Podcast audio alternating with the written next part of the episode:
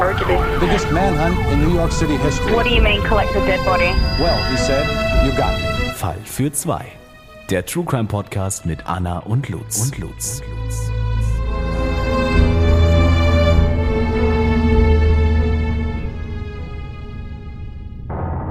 Hallo und herzlich willkommen zu einer neuen Folge Fall für zwei. Ich bin Anna.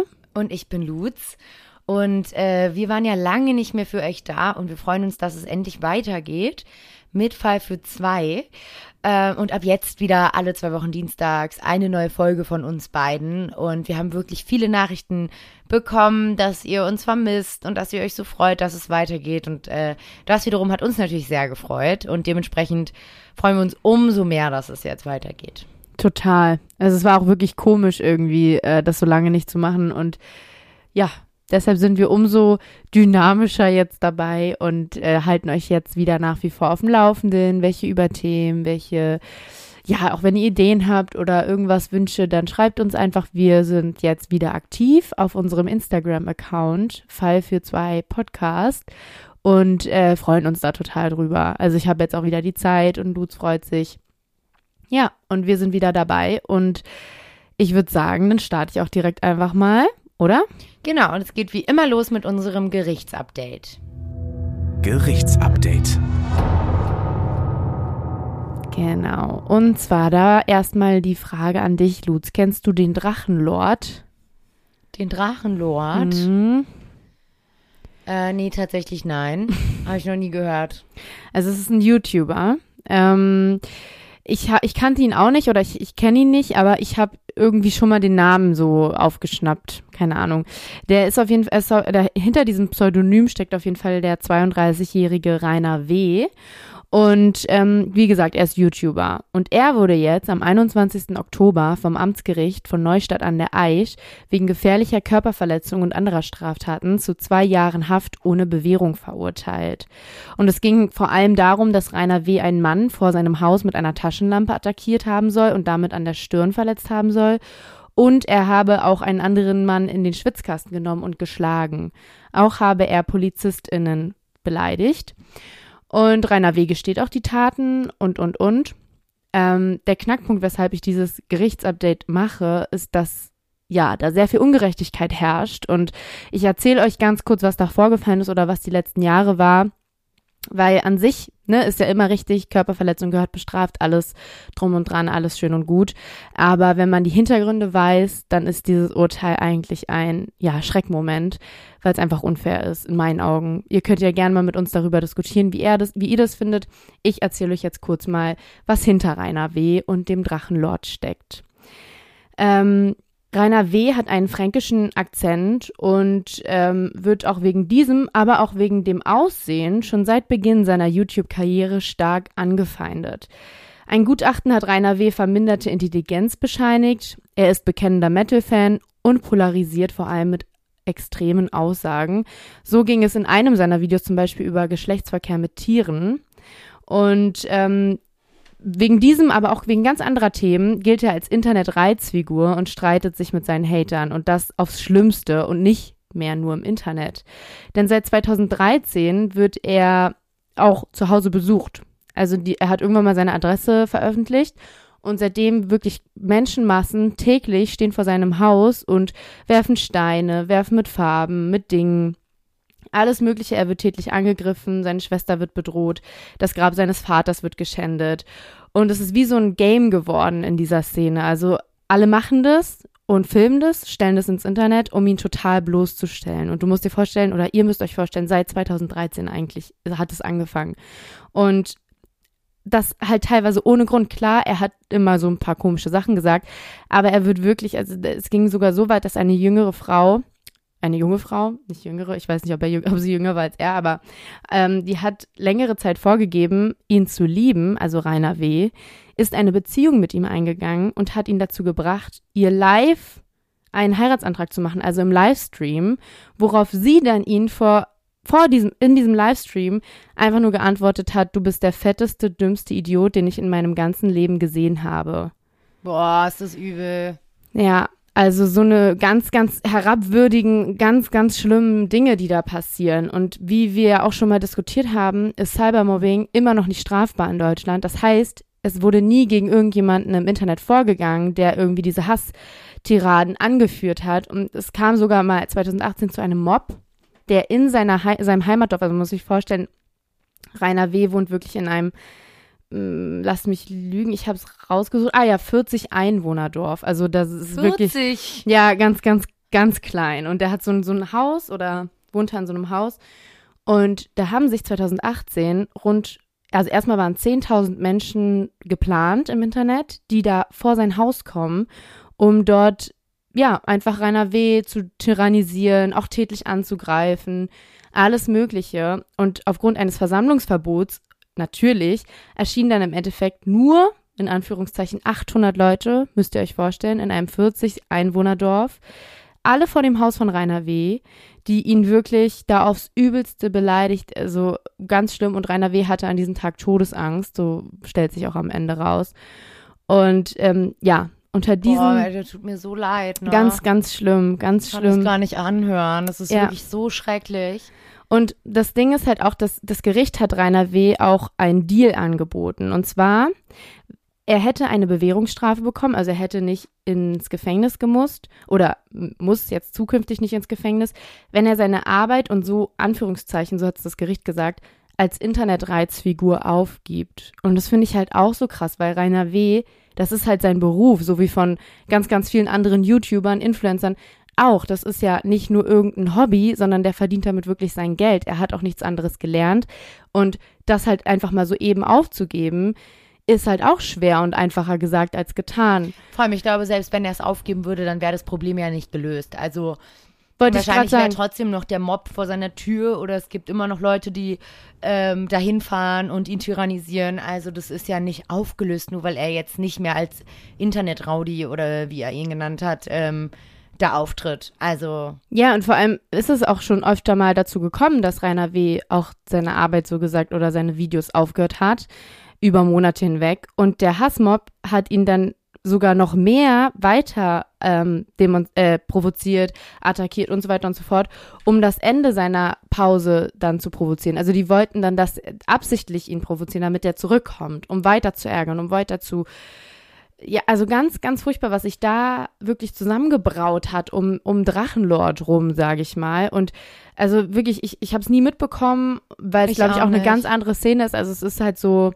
ich würde schätzen, so, also es sind so junge Männer eher, so Teenie-Alter, die, die da in diesen Hasstiraden mitmachen. Auch diese 800 Leute, die da in dem 2018 bei dem Mob dabei waren, waren auch fast ausschließlich junge Männer. Und ähm, ja, ich finde es einfach ganz schwierig. Ich finde, das ist ein klassischer Fall für eine Täter-Opfer-Umkehr, ganz klar irgendwo. Und natürlich ist es schwer zu lösen, weil, wie gesagt, Cybermobbing ist nicht strafbar. Rainer W.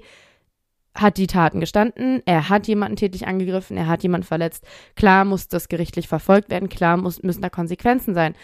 Aber ich finde es halt super schwierig, das irgendwie hier zu bewer bewerten, zu beurteilen, in so einem Fall, wo halt die anderen einfach straflos, so gesagt, in wie so einem rechtsfreien Raum wieder handeln dürfen, ihn aufs Übelste provozieren können und er wehrte sich halt nur. Und es ist schwierig. Also, Also, ich sehe es genau wie du. Ich Ja. ähm, finde, es hört sich jetzt extrem unfair an.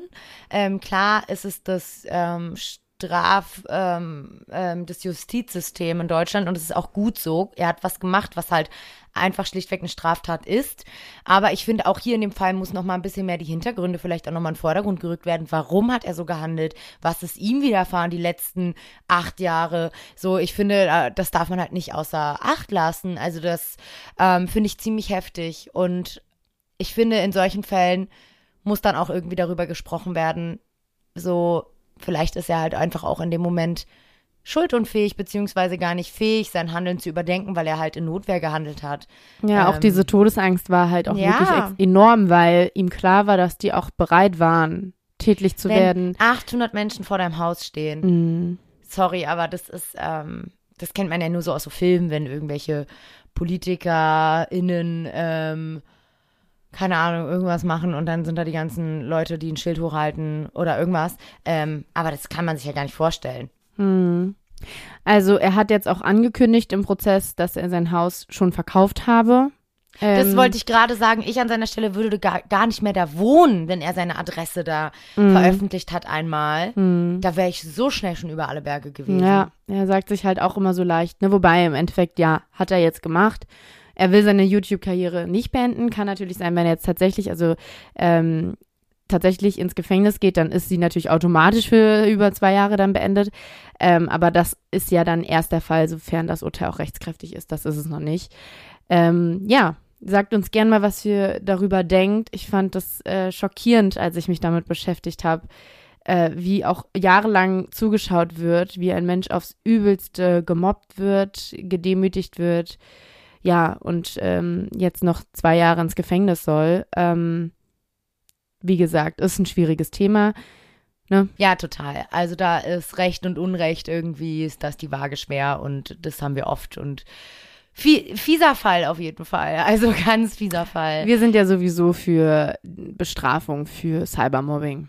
Ja, genau, das wisst ihr ja auch schon alle inzwischen. Und ich muss ganz ehrlich sagen, der Rainer W. tut mir da eher leid. Und hier einmal die Triggerwarnung. In meinem heutigen Fall wird es um GHB, also K.O.-Tropfen, auch Liquid Ecstasy genannt, gehen und um die Wirkweise beziehungsweise auch um schlimme Folgen der Einnahme eines solchen gehen. Und deshalb jeder Mann, jede Frau, die damit schlechte Erfahrungen gemacht haben, die das Thema triggert oder auch äh, sexualisierte Gewalt triggert, dann einmal vielleicht die Folge überspringen und einfach das nächste Mal reinhören. Viel Spaß!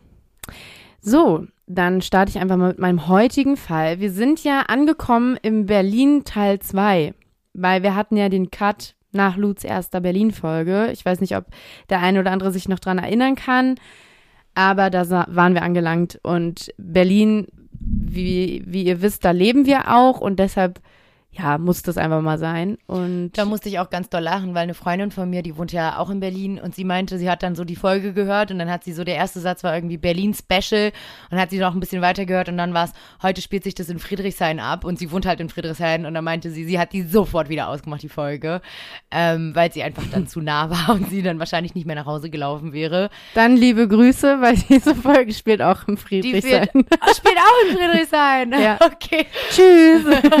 Danke fürs äh, Reinhören. Na, ich bin gespannt. Ich freue mich auf jeden Ja. Fall sehr, obwohl ich auch sehr nah an Friedrichshain wohne. Aber äh, wir True Crime Fans haben ja damit auch keine Probleme. Genau so ist es. Und du bist auch nicht ganz, ähm, sage ich mal, in der, in dem Beuteschema klingt immer so falsch, aber in der Szene? Zielgruppe, in der Szene, da bist du auch nicht, kann ich dir jetzt schon verraten. Also, ihr könnt doch dranbleiben, wenn ihr, so wie wir ähm, Frauen, sa- ist egal. ich glaube, ich glaube, ich fange einfach mal an und dann sprechen wir nachher drüber. Alles klar. Ja, wir sind in Berlin im Jahr 2012. Es ist der 5. Mai in den frühen Morgenstunden. In Friedrichshain-Kreuzberg, insbesondere in der Ecke der Bahnstation Warschauer Straße, ist man zu keiner Tageszeit allein unterwegs. Ich glaube, das wissen wir alle. Ähm, Friedrichshain-Kreuzberg, grundsätzlich Warschauer Straße, da, ja, morgens, mittags, abends, nachts, Ist völlig egal. da ist es immer, als wäre es Tag. Und ähm, insbesondere an der Bahnstation, da gehen die Massen ein und aus. Und, ja, am ähm, lustigsten ist es immer Sonntag früh, weil da siehst du immer noch die ganzen Überbleibsel der Nacht. Genauso wie äh, Miroslav W. ein Überbleibsel der Nacht war. Ähm, er ist 26 Jahre alt und studiert in Berlin. Er befindet sich nach einer Party allein auf dem Heimweg, bis ihn an der Bahnstation Warschauer Straße ein unbekannter Mann anspricht. Sie verstehen sich, steigen gemeinsam in die Bahn ein und der Unbekannte bietet dem Studenten ein Fläschchen Feigling an. Miroslav nimmt den gemeinsamen Absacker dankend an, setzt an und leert diesen in einem Zug. Schnell merkt er aber, dass etwas anders ist. Er fühlt sich wie benebelt. Ein flaues Gefühl macht sich in seinem Magen breit. Wie benommen steigen beide Männer zusammen am Busbahnhof aus. Der Unbekannte legt Miroslav, der kaum noch laufen kann, auf einer Bank in einer Seitenstraße ab. Also, ja, da war wohl etwas in dem Fläschchen drin. Ja, offensichtlich. Mhm. Und ich verstehe gerade nicht, warum er ihn ablegt. Warum macht er sich so einen Aufwand? Er betäubt den ja im Endeffekt mit K.O.-Mitteln Mhm. Ähm, oder irgendwas, was in dieser Flasche halt drin war Mhm. und legt den dann ab. Na, er wollte ihn wahrscheinlich einfach nicht mitschleppen. Also, ähm, Ja, aber war, also warum macht er das dann? Wenn er jetzt keine Hintergründe hat. na, stell, also, wa- was denkst du, was könnte da das Motiv sein? Na, i- i- Motiv eher dann ja sexuelle, äh, sexueller Missbrauch oder Raub, irgendwie sowas, was halt, wo es halt Sinn macht, dass der andere oder die andere halt außer Gefecht gesetzt ist, sozusagen. Hm. Aber einfach mitnehmen und ablegen. Naja, er hat ihn schon beklaut. Ach, er hat ihn beklaut. Ja, äh, gut. aber an dem Punkt waren wir ja noch nicht. Entschuldige. Ähm, ja, er lässt ihn dort einfach allein. Und eine Passantin bemerkt diese verdächtige Situation aus einem Fenster heraus und muss wohl erkannt haben, dass Miroslav nicht lediglich betrunken ist, sondern tatsächlich ernsthaft offensichtlich Hilfe braucht und ruft deshalb die Polizei. Die herbeigerufenen SanitäterInnen stellen einen Herz- und Atemstillstand fest. Miroslav kämpft um, kämpft um sein Leben, muss wiederbelebt Oh werden. Gott. Mm. Er schafft es aber, zum Glück. Oh, Gott sei Dank. In seinem Blut wird Liquid Ecstasy nachgewiesen. Und ganz kurz nochmal ein kleiner Einschub. Liquid Ecstasy werden auch K.O.-Tropfen genannt oder auch Gamma-Hydroxybuttersäure, auch GHB kurz genannt. Und sie wird als Schmerzmittel und zur Behandlung der Narkolepsie, also der Schlafkrankheit, eingesetzt. Und seit den 90er Jahren ist sie natürlich auch als Partydroge beliebt. Also niedriger Dosis wirkt sie ja auch stimulierend, mit zunehmender Dosierung einschläfernd und die Motorik kann dann auch schon stark gestört sein.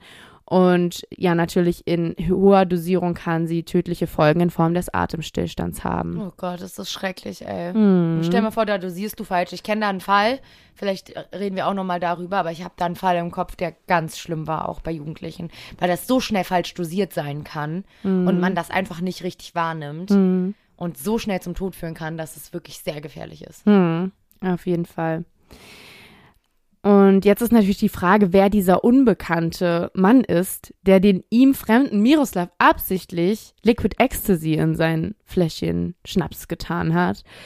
Und das Schlimme daran ist, dass Miroslav an diesem Abend nicht der Einzige war, der Opfer des unbekannten Mannes wurde. Mhm. Er blieb allerdings der Einzige mit dem nötigen Funken Glück. Nein. Hm. Nur eine Stunde vor dem Zusammentreffen zwischen Miroslav und dem Unbekannten traf es den 32-jährigen Nicky M. Großhandelskaufmann, wohnhaft im Prenzlauer Berg. Nur hatte dieser kein Glück. Er starb in dieser Nacht an einer Überdosis Liquid Ecstasy. Oh Mann. Eine Reinigungskraft fand ihn in den frühen Morgenstunden, so gegen 6.30 Uhr, im Darkroom-Bereich des Clubs Große Freiheit 114 oder 114. Ich war da noch nie, deshalb. Äh, Habe ich auch noch nie von gehört, tatsächlich. Mhm. Ja, es ist ein Schwulenclub ähm, an der Boxhagener Straße. Und Ah, ist ja auch dann direkt Warschauer, ne? genau. Das ist ja dann auch nicht weit entfernt, da wo er dann halt. Na, da kam der unbekannte Mann dann Richtig. wahrscheinlich tatsächlich her, ja. wird vermutet. Ja. Ähm, weißt du, ich, ich, ich wusste, ich habe den, Na einen Ausdruck Darkroom, natürlich kennt man den, aber mir war gar nicht so bewusst, dass das auch so ein offizielles Ding ist. Weißt du, was ich meine? Also, kannst du gerade was damit anfangen? Ja, natürlich. ich weiß nicht, ich stand da irgendwie voll auf dem Schlauch. Nee, Darkroom kenne ich und ich weiß Okay. auch, dass es das offiziell in Clubs gibt und Ja, ja, ja. in der Szene und so. Das kann, das kenne ich schon. Genau. Also sie sind fast nie oder spärlich beleuchtet und bla bla bla, ne, wissen Wie wir der alle. Name halt auch sagt, ne? Genau, der Darkroom. Und da wurde Nikki M. in dieser Nacht tatsächlich tot aufgefunden. Oh, das ist so schrecklich. und Aber auch als Putzkraft, ne? Ja, Das natürlich. muss auch ganz schrecklich sein. Dann ist es da dunkel und dann findest du da jemanden. Mhm. Ja. Und zunächst war unklar, ob Nikki M. bei einem Sexunfall starb oder ob tatsächlich eine vorsätzliche Fremdtötung vorlag. Ich meine, wenn man jetzt nach einer wilden Partynacht tatsächlich jemanden tot auffindet, dann denkt man, glaube ich, wirklich auch oftmals einfach an einen Unfall vielleicht oder an eine Überdosis selbstverantwortlich oder so. Ne? Das ist ja, denke ich, auch ähm, ja klar. Doch noch am selben Tag wurde dann auch auf Antrag der Staatsanwaltschaft eine Obduktion von Nicky M. durchgeführt und er hatte auch Würgemale am Hals. Er starb an einer Überdosis Liquid Ecstasy. Und auch Nicky M. wurde ausgeraubt. Und bereits am nächsten Tag wurde dann auch das Foto von Nikki M. von der Polizei veröffentlicht und die dritte Mordkommission hat dann den Fall übernommen. Doch die ersten Tage finden sich keine hilfreichen Hinweise. Also man tappt total im Dunkeln. Nikki M. kann in keinem Zusammenhang, zum Beispiel auch mit Miroslav, ne, dem äh, Studenten auf der Bank, der gerettet wurde, äh, festgestellt werden. Und deshalb, ja, guckt man jetzt erstmal. Der Zusammenhang steht noch nicht fest. Und am 22. Mai kommen die Ermittler dann einen sehr wichtigen Schritt weiter. Ihnen gelingt nämlich die Sicherung von Videoaufnahmen aus Überwachungskameras, die einen jungen Mann zeigen, der kurz nach der Tat an Nikki M. gegen 5.30 Uhr in den Morgenstunden versuchte, mit der gestohlenen Kreditkarte von Nikki M. an einem Fahrkartenautomaten der Deutschen Bahn am Ostbahnhof Berlin ein Ticket nach Saarbrücken zu kaufen. Und den Aufnahmen nach handelt es sich bei dem Täter um einen akzentfrei sprechenden und kommunikativen jungen Mann im Alter von 25 bis etwa 40 und ist circa 1,70 groß. Der Mann trug eine blaue Jeans und eine dunkle Jacke und ja, so werden diese Aufnahmen dann auch veröffentlicht, um endlich vielleicht die nötigen Hinweise und um die Identifizierung festzustellen. Und nicht viel später gelingt dann tatsächlich auch der Durchbruch. Unter vielen unbrauchbaren Zeugenberichten finden sich tatsächlich Leute, die den Mann wiedererkennen und die dann die Polizei rufen. Beamtinnen nehmen gegen 18 Uhr den dringend tatverdächtigen 37-jährigen Dirk P. in seiner Wohnung an der Grünberger Straße in Friedrichshain fest. Doch was nun durch die folgenden Vernehmungen ans Licht kommen soll, macht die ErmittlerInnen sprachlos. Dirk P. gesteht nämlich nicht nur die Tat an Niki M., es stellt sich nämlich heraus, dass dies nicht seine erste Tat gewesen sei. Er gesteht, auch am 26. April, also knapp, würde ich sagen, zwei Wochen vorher, seinen Bekannten Alexander M., 34 Jahre alt, getötet zu haben, und zwar in dessen Wohnung an der Holzmarktstraße in Friedrichshain. Oh Gott. Auch ihm gab er Liquid Ecstasy. Hm. Alexander M. war früher in der Medienbranche tätig und strebte eine Karriere beim Zoll an. Und sein Fehlen oder sein, ja, sein Abwesensein fiel seinen KollegInnen auf, weil Alexander M. nicht mehr zur Arbeit gekommen war. Und sie entdeckten wenig später dann auch die Leiche. Dass Alexander M. nicht in Verbindung mit dem Mord an Nikki M. gebracht wurde, lag unter anderem daran, dass hinter seinem Tod kein Tötungsverbrechen vermutet wurde. Also hier wieder auch der Punkt, ne, eine Überdosis Liquid Ecstasy, so. Die Großmutter von Alexander M. meldete sich allerdings bereits bei der Kriminalpolizei, da sie den Zusammenhang bereits mit dem Tod des Nicky M. irgendwie festgestellt hat oder eine Vermutung hatte, weil sie konnte sich nämlich nicht vorstellen, dass ihr Enkelsohn ohne fremde Einwirkung zu Tode kam. Und auch die Eltern von Alexander M. haben nun mitgeholfen und das Handy des Sohns nochmal durchgecheckt und dort kam auch Dirk P. vor. Also kannten die sich. Ja, richtig. Und tatsächlich gesteht Dirk P. auch in den Vernehmungen, etwas mit Alexander M.'s Tod zu tun zu haben. Er führt allerdings aus, er habe ihn nicht töten wollen. Nach seiner Version war es nämlich ein pures Unglück. Er wollte einen sexuellen Rausch herstellen, sagt er. Dass Alexander starb, wusste er wohl nicht, sondern erfuhr es erst zehn Tage später. Die Nachricht habe ihn auch total schockiert. Und er habe den Tod auch nicht mit der Droge in Verbindung gebracht, nämlich als er die K.O.-Tropfen ins Glas gab, hatte er nicht das Gefühl, dass es zu viel war. Und ähm, so wirkt er auch total emotionslos, als er darüber erzählt. Also fast so, als er sei er gar nicht anwesend gewesen, als er das getan hat. Ähm, er erzählt nämlich, ihm sei einfach an diesem Abend, das war der in dem April, an dem Aprilabend, wo Alexander M. starb, dass ihm da einfach nach Sex gewesen sei. Und allerdings war es nicht Alexander, mit dem er Sex wollte, sondern er wollte ihn einfach so besuchen, denn die beiden kannten sich nämlich. Und zwar ist Alexander M. ein Bekannter von Dirk P.'s Lebensgefährten gewesen. Und sie wollten sich lediglich treffen, um über einen Streit zu reden. Und deshalb sollte es lediglich ein unverfänglicher Besuch sein, so sagt Dirk P. Dann wollte er danach in einem Park einen Homosexuellen suchen, so seine Worte, der Sex unter Liquid Ecstasy wollte. Und das sei auch, war auch nicht das erste Mal, dass Dirk P. so vorgegangen ist, denn im Januar 2012 hat er im Volkspark Friedrichshain erstmals unter freiem Himmel positive Erfahrungen mit Liquid Ecstasy beim Geschlechtsverkehr mit einem Fremden gesammelt. Dieser sollte ihm nämlich damals angeboten haben, das Zeug zu nehmen. Und wie das wirkt, habe ich ja oben bereits beschrieben. Und so sagt auch Dirk P., dass sein Kopf dann immer ganz leer war. Er habe alles andere ausgeblendet, sich auf den Sex konzentriert und die Kälte nicht gespült. Das Rauschgefühl habe die Intimität intensiviert und die Schuldgefühle seien ausgeblieben. Und dann hat er sich auch Liquid Ecstasy im März 2012 im Internet bestellt. Und er hat dabei sogar eine Erklärung unterschrieben, dass bereits vier Millimeter der Droge tödlich wirken können. Also er war, sehr, er, es hat, er hat es einfach genutzt, um, ja, um diese Schuldgefühle seinem Partner gegenüber zu minimieren, denn Dirk P. hatte wohl Schwierigkeiten damit, Sex mit anderen zu haben. Ich wollte dich auch fragen, wenn er einen Lebensgefährten hat, ne, dann ist das ja alles im Endeffekt und die keine offene Beziehung führen, dann ist das ja alles Betrügen, ne? Die führen eine offene Beziehung. Ah, okay. Also beide, beiden ist es so gesagt gestattet, sage ich jetzt mal, von dem anderen oder im Einvernehmen, dass äh, die Sexpartner noch getauscht werden können oder ne, das also ist jetzt keine monogame Beziehung.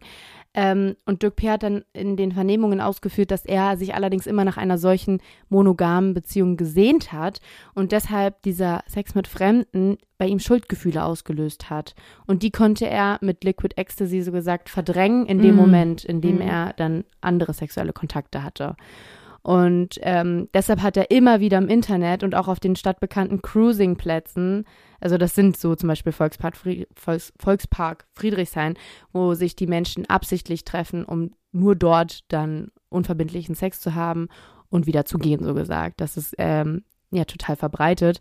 Und er wollte da immer einfach nur Druck abbauen, der aus beruflichem, privaten Stress entstanden sei und danach habe er aber immer wieder Ekel und Scham gegenüber seinem Freund empfunden, dem er diese Kontakte auch nicht habe beichten können. Also obwohl es erlaubt war, fiel es Dirk P. einfach sehr schwer. Und das hat er so ausgeführt, dass das dazu führte, dass er das dann nur mit diesen K.O.-Tropfen dann so gesagt ge gemacht hat. Aber auch immer nur die K.O.-Tropfen im Gegenzug, also für die anderen, ne? Hat er die auch selber genommen? Ja, ja, er hat die auch selber genommen. Er hat die auch selber mhm. genommen, okay. So sagt er, mhm. ja. Und er, Dirk P. will die K.O.-Tropfen allerdings bis zum 26. April 2012 er vorerst nicht verwendet haben. Und nur weil er dann nach diesem Gespräch mit Alexander erneut in den Park gehen wollte, habe er das Fläschchen überhaupt dabei gehabt. Ähm, das Fläschchen mit 20 Millimeter K.O.-Tropfen. Und als er aufbrechen wollte von Alexander, habe Alexander dann gesagt, naja, wenn es dir nur um Sex geht, kannst du auch hier bleiben. Und dann hatten die beiden wohl auch Geschlechtsverkehr. Und dann habe er heimlich 20 Millimeter auf zwei Gläser Wasser verteilt. Also, ne, wir haben ja gerade gesagt, 4 Millimeter können schon tödlich wirken. Er hat 20 in zwei volle Wassergläser geschüttet. Und Dirk P. sagt, er habe damit nur beabsichtigt, dass beide in einen Rauschzustand kommen. Ähm, vor Gericht sagt er später, er habe geglaubt, dass die Zärtlichkeiten zwischen den beiden weitergehen würden und dass er sehr aufgeregt war. Und Alexander habe dann sein Glas heruntergekippt und das zweite dann weggestellt und Dirk P. abgeraten davon zu trinken, weil es seifig schmeckte. Dann sei Alexander ins Bett gegangen. Okay. Und Dirk P. sagt, dann ist auch er aufgebrochen, ist gegangen. Ähm, er hab, habe Alexander sogar noch schnarchen hören und hat sich dann aber noch dessen iPhone, Portemonnaie und Rucksack geschnappt und ist dann aus der Wohnung gegangen. Das ist auch so dumm. Wenn Alexander überlebt hätte, dann hätte er doch genau gewusst, wer das geklaut hat. Ja, genau. Und das war auch so ein Widerspruch in sich irgendwo. Ne? Ja, total. Und ähm, da sagt Dirk P. dazu, dass er nie rauben wollte, aber er dieses Glücksgefühl immer gebraucht hat. Also Sachen, die er gar nicht brauchte, hat er genommen, weil es ihm ein Glücksgefühl gab. Und klar, dieser Widerspruch, naja, wenn er überlebt hätte, dann wäre es doch ganz klar gewesen, wer es mitgenommen hat, hat er so erklärt, dass das gerade das war, was er wollte. Also er konnte über diese, er, nannte es eine Sucht, dieses Dinge mitnehmen von Fremden, von anderen. Ähm, er wollte darüber nicht von alleine sprechen, sondern er wollte darauf angesprochen werden, damit er so, so gesagt, diese Krankheit oder die, den Zwang angehen kann und anpacken kann und darüber hinwegkommen kann. Und so wollte er, dass Alexander ihn am nächsten Tag kontaktiert und sagt, ey, hast du meine Sachen mitgenommen? Äh, ich meine, es klingt total widersprüchlich. Das ist das, was er vor Gericht ausgesagt hat. Okay. Ähm, du wirst später noch sehen, es ist sehr fragwürdig, ob das wirklich so war. Und mhm. dazu kommen wir noch. Ähm, genau. Und dann bleibt der Fall, dass Alexander M. nicht der einzige Schock den die ErmittlerInnen ertragen müssen in diesen Verhandlungstagen. Denn Peter M., 41 Jahre alt, aus Friedrichshain, war auch am 16. Mai, also nach dem Tod von Niki M. und dem Angriff auf Miroslav, leblos in seiner Wohnung in der Weserstraße gefunden worden.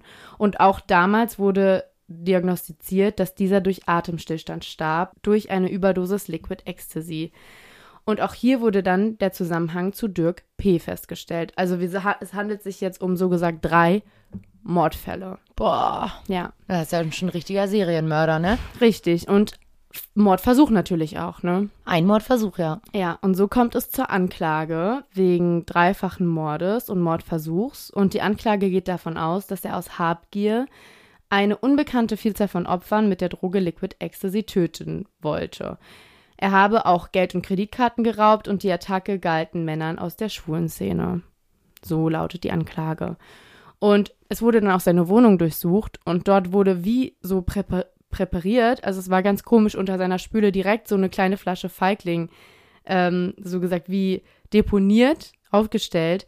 Genau die, die, die er Miroslav auch in der Bahn gegeben hatte. Und also es war halt sehr offensichtlich, dass Dirk P. tatsächlich mit den Taten in Verbindung steht. Und jetzt ist natürlich die Frage, wer Dirk P. eigentlich war. Im Zeitpunkt der Taten war Dirk P. bereits seit drei Monaten in einer Schule in Brandenburg tätig. Er ist zum Zeitpunkt des Prozesses 38 Jahre alt und stammt ursprünglich aus Saarbrücken, also einem kleinen Dorf neben Saarbrücken. Und hier ist nochmal ganz interessant, denn nach dem Mord an Nicky M. wurde er von dessen Kreditkarte ein Ticket oder es wurde versucht, ein Ticket zu ziehen am Ostbahnhof. Das ging halt leider nicht, weil das Konto nicht gedeckt war. Aber er wollte ein Ticket nach Saarbrücken buchen, also offensichtlich in sein Heimatdorf. Und ähm, dadurch, dass das nicht ging, versteckte er sich dann in seiner Wohnung in der Grünberger Straße nur 800 Meter vom Tatort entfernt, bis er dann auch am 26. Mai festgenommen wurde. Und ähm, nach außen hin lief das Leben des Saarländers auch tatsächlich ohne Schicksalsschläge. Also er arbeitete als Krankenpfleger, ne, auch hier nochmal interessant, als Krankenpfleger, oft weiß man da ja auch so die Wirkweise von solchen, ähm, sage ich mal, toxikologischen Stoffen.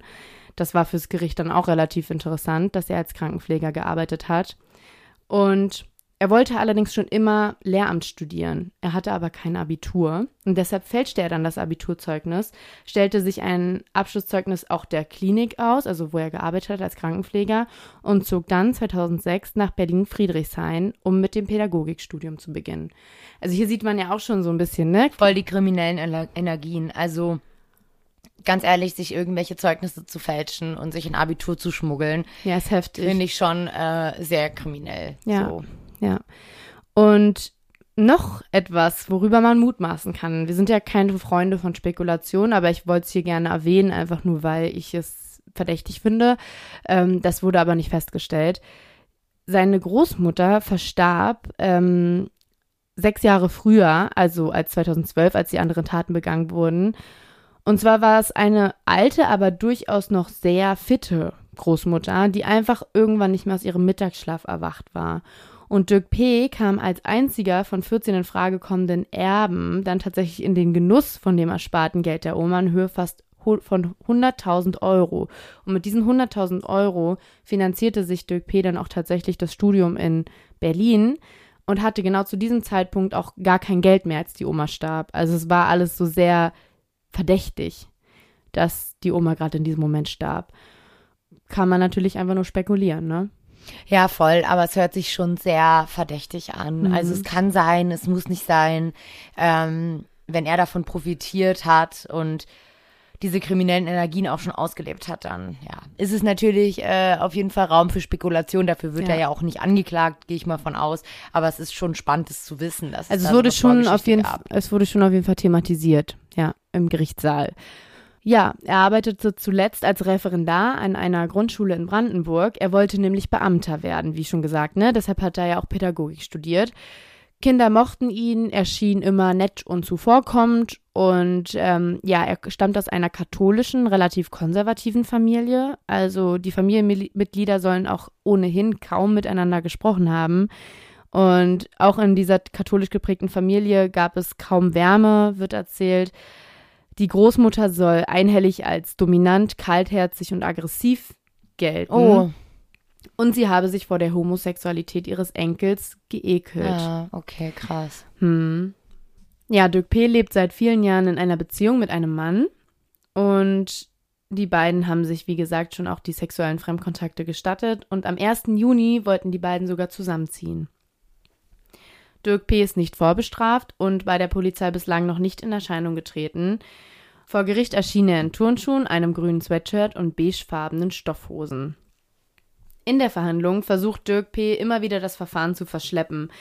Er gibt sich zum Beispiel als verhandlungsunfähig, aber das wird vom Gericht wie immer und immer wieder widerlegt. Die Staatsanwaltschaft wirft Dirk P. Mord aus Habgier vor, denn alle Opfer wurden ausgeraubt. Insgesamt beträgt die erbeutete Summe zwar keine 500 Euro, aber dennoch wurden sie ausgeraubt. Und ja, jetzt kam es vor Gericht auch immer wieder zu Widersprüchen. Also wie wir vorhin ja schon gesagt hatten mit diesem Widerspruch, naja, Dirk P. sagt, es sei ein Unfall gewesen, die Überdosis des Alexander M. Warum bestahl er ihn dann aber?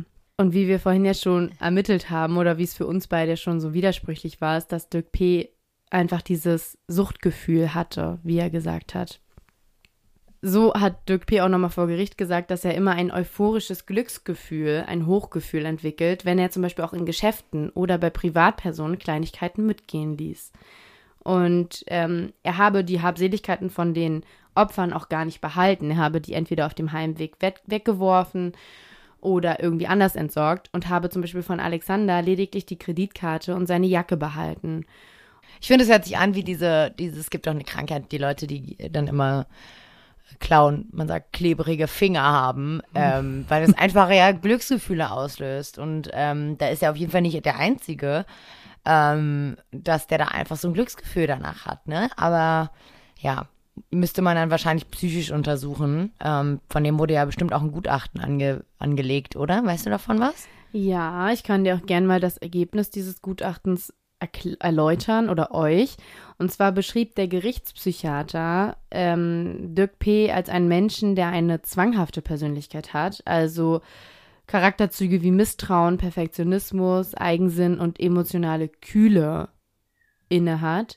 Und er ist klein gewachsen, also einfach nur nochmal, damit wir uns äh, nochmal ihn so ein bisschen vorstellen können, ähm, passt sich jedem gegenüber perfekt an und hat einen pathologischen Narzissmus. Und diese Menschen neigen oft dazu, wenig Selbstbewusstsein zu haben und auch der Meinung zu sein, dass sie immer unterschätzt werden. So hat der Gerichtspsychiater Dirk P. eingeschätzt.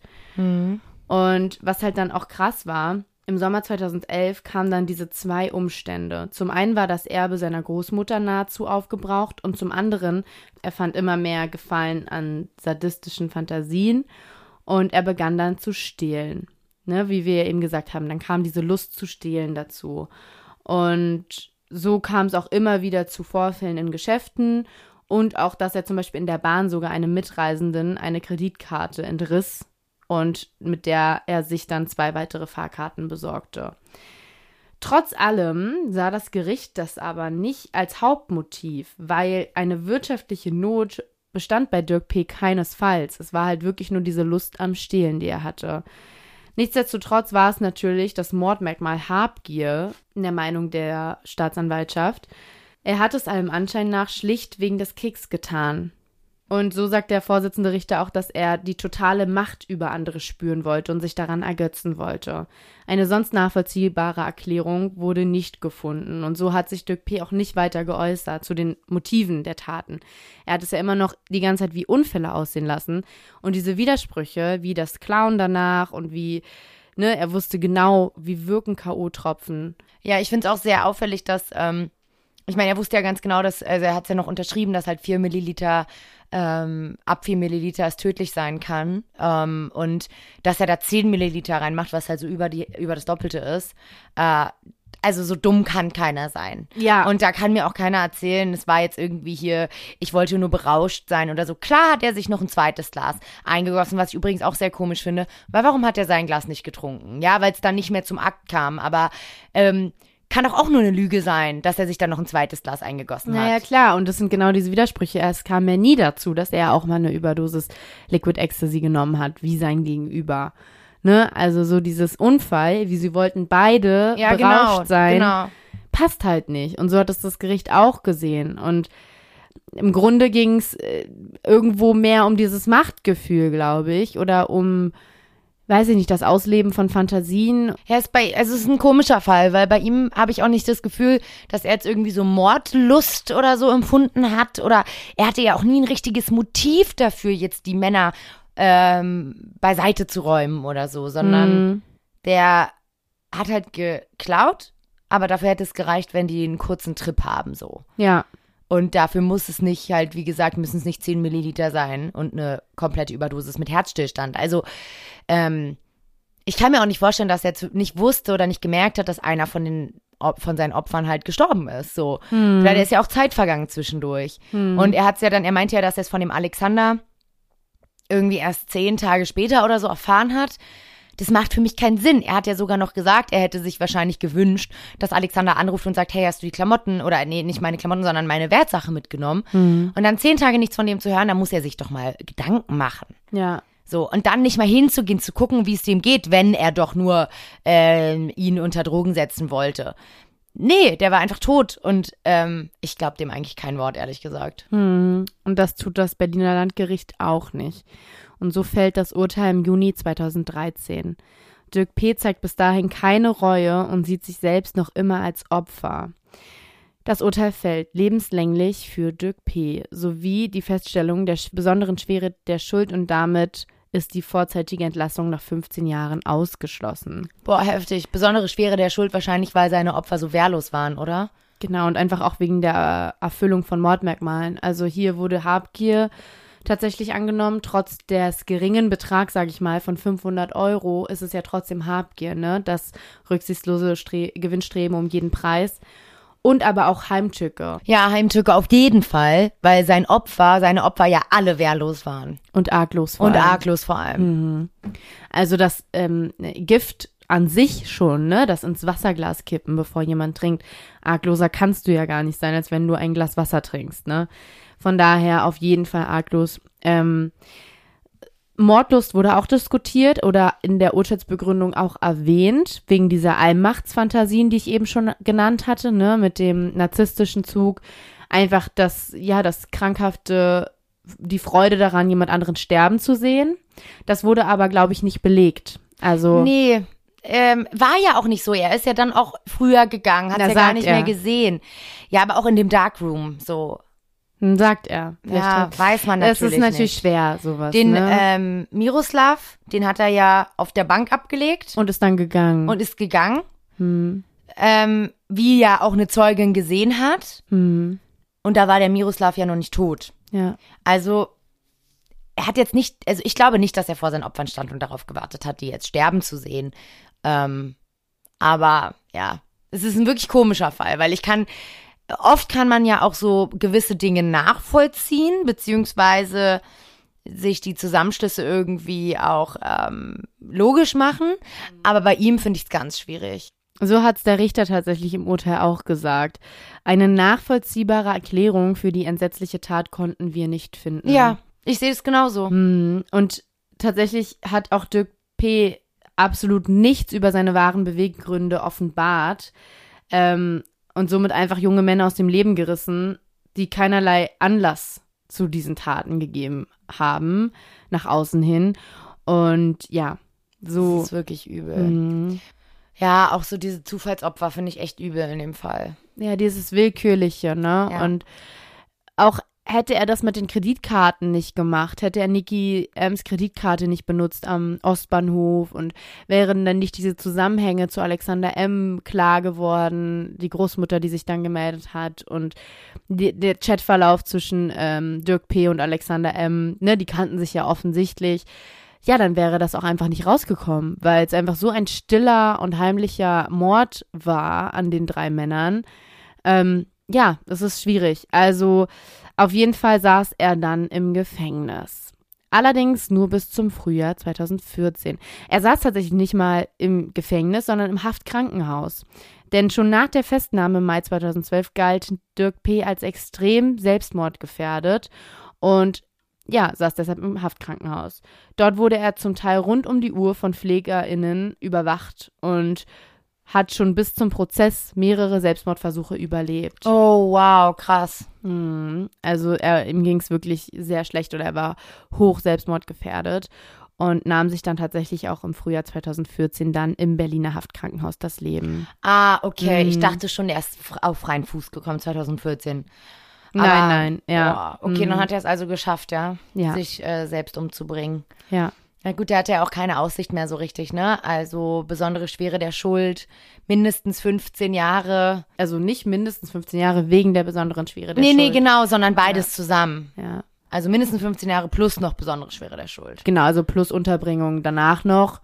Und das wären halt mindestens 25 Jahre Haft gewesen für ihn Ja. durch diese besondere Schwere der Ja. Schuld. Und das Urteil war auch kurz vor dem Selbstmord auch gerade rechtskräftig geworden. Okay. Ja, also Nochmal alle Hoffnung verloren wahrscheinlich. Mm, genau, richtig. Und man kann nur spekulieren und mutmaßen, was waren jetzt wirklich die Beweggründe, was führte da zu diesem, vielleicht auch so das Elternhaus natürlich wieder mit der äh, konservativen Familie, die ihn nicht akzeptiert haben und ja, im Grunde glaube ich, dass Dirk P. einfach wirklich einfach die kriminelle Ader hatte, die er dann ausgelebt hat. Also Die sich ja auch schon früh irgendwie gezeigt hat, ne? Richtig. Übrigens wird Dirk P. in den Medien als Darkroom-Mörder bezeichnet, einfach wegen des äh, Nicky M., der im Darkroom gestorben ist. Ja, aber auch wegen der äh, Szene, in der Dirk P. so gesagt die Mordserie begangen hat. Und ähm, genau, Mhm. das war sein Spitzname. Ich finde, ich bin ja kein Fan von Spitznamen von Mördern oder von Verbrechern, von grundsätzlich Leuten, weil das so pauschalisiert irgendwie. Aber ja, darunter findet ihr auch mehr zu dem Fall, wenn ihr mehr lesen möchtet. Auf jeden Fall. Ich fand ihn sehr interessant. Ich finde, das spiegelt irgendwo auch so ein bisschen so, als weiß ich nicht, Berliner Szene finde ich halt einfach mal super interessant. Berlin ist hier, ne, unsere Stadt der Feierwütigen und traurigerweise war es jetzt hier, ja, das Geschehen hat sich hier abgespielt und ähm, genau. Wusstest du? Dazu passt tatsächlich auch sehr gut mein Wusstest du für dieses, dieses Thema, für diese Folge. Und zwar wusstest du, dass die Zahlen ähm, von Anzeigen in Zusammenhang mit K.O.-Tropfen in Berlin von 2012 bis 2018 enorm gestiegen sind. Nein, tatsächlich nicht. Also das ist echt ganz spannend, weil ähm, im Jahr 2012 wurden halt erstmals in Berlin die Zahlen von Fällen in Zusammenhang mit K.O.-Tropfen erfasst. Also erstmals 2012, genau in dem Jahr. Vielleicht hat es sogar was damit zu tun, man weiß es nicht. Ähm, ich finde es auf jeden Fall sehr spannend, dass da halt erstmals quasi darüber geredet wird und auch Zahlen erfasst werden. Und seitdem ist die Zahl der Anzeigen in Zusammenhang mit K.O.-Tropfen von 150 im Jahr 2012 auf 230 gestiegen. 230 Fälle ist jetzt der Stand 2018. Das ist auch aktuell der, der aktuellste Stand, den wir Boah. haben. Und ähm, dabei hat sich auch vieles verändert. Anfangs handelt es sich dabei meistens um die Vergewaltigungsdroge Rohypnol. Das ist 2012. Da waren es nämlich 43 der erfassten Fälle. Und nochmal kurz zur Erinnerung, es waren ja 2012 insgesamt 150. Also fast ein Drittel war mit der Vergewaltigungsdroge Rohypnol.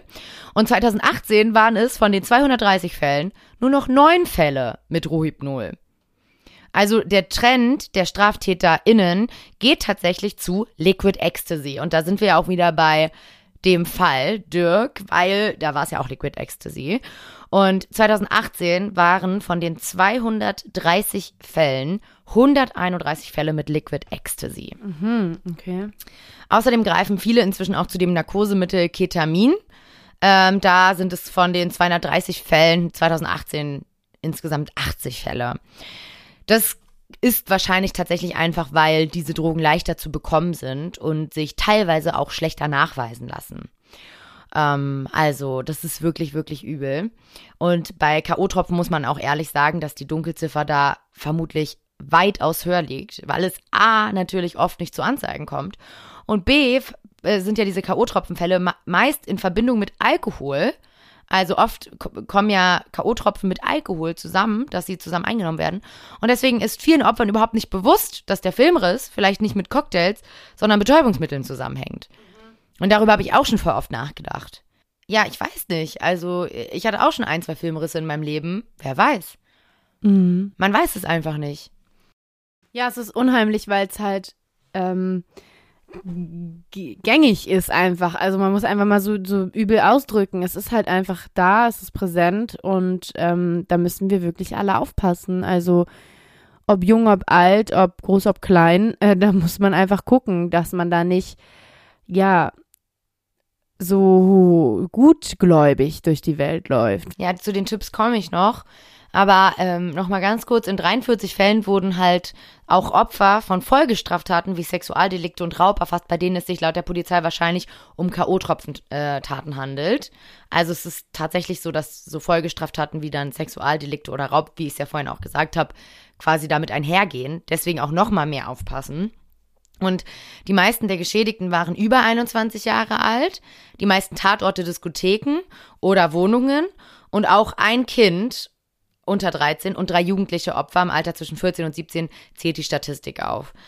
Also, ähm, ja, es ist ähm, meistens Diskotheken und meistens über 21, aber es gibt halt auch Ausnahmefälle, ne? Hm. Und wir haben ja auch gerade in Berlin wieder davon gehört, ne? Es ist gerade wieder sehr aktuell, das Thema. Hm. In einer Disco, die wir kennen, wurden K.O.-Tropfen verteilt. Ähm, und ich find's gruselig, also dass das wieder so nah rankommt. Auf jeden Fall, das ist furchtbar.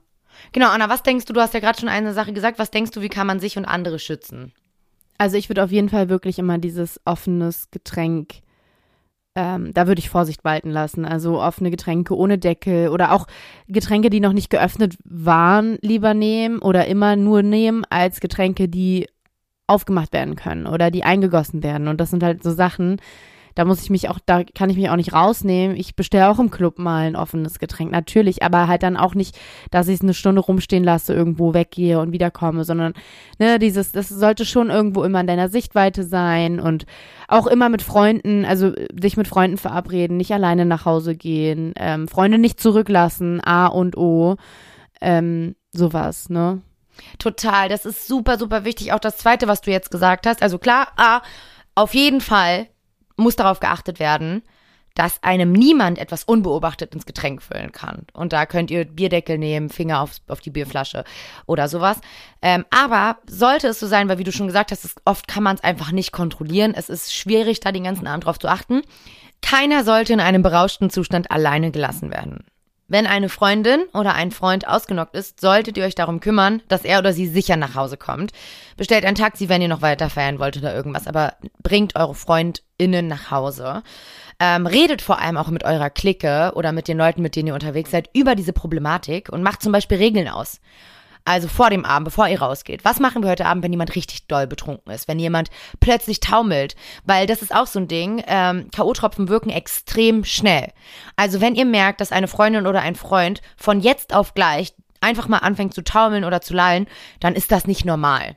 Und wenn ihr sowas merkt, auch wenn ihr denkt, er ist nur total betrunken, dann bringt ihn sicher nach, nach Hause. Ähm, wenn ihr zum Beispiel Drinks von Fremden annehmt, dann ähm, kann man zum Beispiel Freunden auch ein Zeichen geben, ähm, dass diese Person quasi dich und den Fremden, wenn ihr zum Beispiel datet, ne? Es gibt ja Date-Situationen im Club. Es gibt Singles, die wollen das dann auch einen Drink ausgegeben bekommen und so. Dann macht doch ein Zeichen mit einer Freundin aus und sagt halt, okay, beobachte mich und ihn oder mich und sie ähm, für die nächste halbe Stunde. Einfach von weiter weg, so. Dass da einfach jemand ein Auge drauf hält, ob da was passiert oder nicht.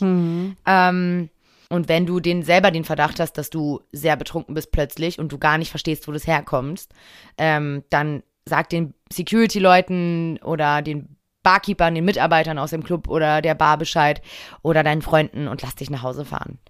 Also da braucht man jetzt auch nicht, also das Schlimmste ist ja, wenn man dann sagt, ich bin so betrunken, ich gehe jetzt nach Hause. Ne? Also habt da keine falsche Scheu und fragt wirklich eure FreundInnen um Hilfe. Das ist ganz wichtig.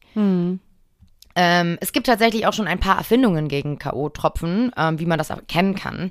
Ähm, die sind alle noch nicht so richtig angekommen in der Gesellschaft. Ich zumindest habe, bevor ich darüber recherchiert habe, noch nie davon gehört. Ich auch nicht. Du auch nicht? Also es gibt zum Beispiel K.O.-Tropfen-Armbänder. Die sehen so ein bisschen aus wie Einlassbändchen aus Clubs oder so oder Bars. Und da gibt's zwei Testfelder auf den Armbändern. Und wenn man zum Beispiel seinen Drink aus Versehen mal unbeobachtet stehen gelassen hat, weil man irgendwie auf Klo war oder mal vergessen hat, darauf zu achten, dann kann man einfach einen Tropfen der Flüssigkeit auf das Testfeld färb, also geben. Und wenn es sich blau färbt, dann weiß man, dass da das gefährliche Liquid Ecstasy, also das GHB drin ist. Ähm, und dadurch, dass es halt zwei Testfelder gibt, kannst du halt an, an einem Abend auch zwei Getränke testen mit diesem Armband. Und wenn es halt nicht blau wird, dann ist das Getränk quasi clean. Mhm. Finde ich eigentlich gar nicht schlecht. Nee, ist nicht schlecht. Ne? Ja. Und äh, dann gibt's noch den Nightcap. Ähm, der war auf TikTok ziemlich trendy unterwegs. In vielen Ländern. Äh, könnte der ein oder andere von euch kennen. Ähm, das wird einfach über das Getränk gestülpt. Das ist wie so ein Regencap für, für den Becher. Ah ja, ja, So, ja. Gibt's und- im Sommer auch gegen Wespen, oder? Sowas? Das gibt's im Sommer auch gegen Wespen und das ist so ganz cool, weil das ist jetzt nicht so nervig, sondern kennst du diese dicken Armbänder, Scunchies? Scunchies? Haarbänder. Haarbänder, diese dicken ähm, Zopfgummis meine ich natürlich. Ach so, ja, ja. Und so sehen die aus, die Nightcaps. Aha. Und die kannst du einfach um deinen Armband haben, um deinen Arm haben Ach so. und dann übers ähm, Glas stülpen. Na, das ist doch praktisch, ja. Mhm.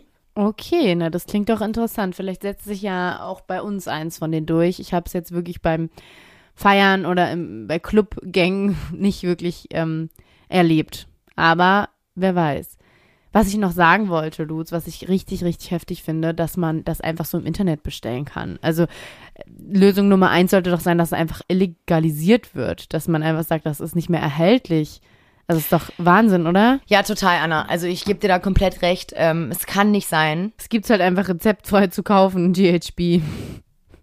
Ich meine, klar, es ist auch ein Schmerzmittel und so weiter und so fort. Ähm, ja, aber trotzdem sollten da einfach mehr Beschränkungen gemacht werden, auf jeden ja, Fall. Vor allem im Fall von Dirk siehst du ja, wie schnell du damit halt mehrere Leute umbringen kannst, ne? Natürlich, ja. Mhm. Na gut, Anna. Ich danke dir auf jeden Fall für diesen wirklich spannenden Fall. Es hat Spaß gemacht, wieder gegenüber von dir zu sitzen. Ja, wir müssen erstmal wieder reinkommen. ja, wir haben heute gemerkt, wir sind beide so ein bisschen voll raus irgendwie. Ähm, nehmt uns das nicht übel, wir arbeiten wie immer an uns und ähm, jetzt wird's bergauf wieder gehen. Und wir freuen uns über Feedback und Kritik. Das ist gar kein Problem. Dann bis in zwei Wochen. Ja, bis in zwei Wochen. Wir freuen uns sehr. Äh, Überthema geben wir wie immer bekannt bei Instagram und seid gespannt. Bis dann. Tschüss.